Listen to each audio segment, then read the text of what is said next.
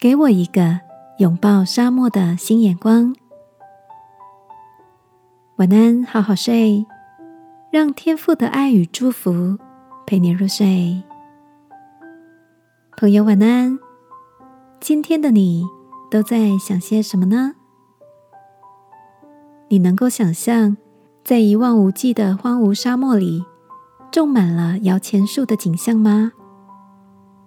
一九四八年，以色列建国后，他们的首任总理本古里扬曾经提出拥抱沙漠的概念。他眼光独到的认为，以色列的国土既然有三分之二是沙漠，那这些沙漠就是他们最独特的资产。以色列人必须拥抱沙漠，做出属于自己的创新。于是。他号召人民开垦，在沙漠里广铺低盖水管，用科技解决难题，让以色列的鲜花、蔬果、葡萄酒、昆虫等农业产品行销全球。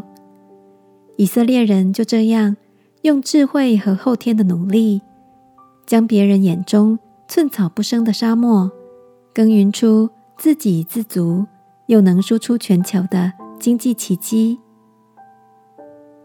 亲爱的，在你的生命里，是不是也有一些沙漠，一些看起来让你觉得很无奈的限制？如果你也愿意学习以色列人去拥抱沙漠，这些不得已的限制，或许正是孕育出不得了的创新最好的温床哦。就像天父告诉我们的，他必在旷野开道路，在沙漠开江河。今晚，让我们一起来为着自己能拥有拥抱沙漠的胸襟和眼光来祷告，好吗？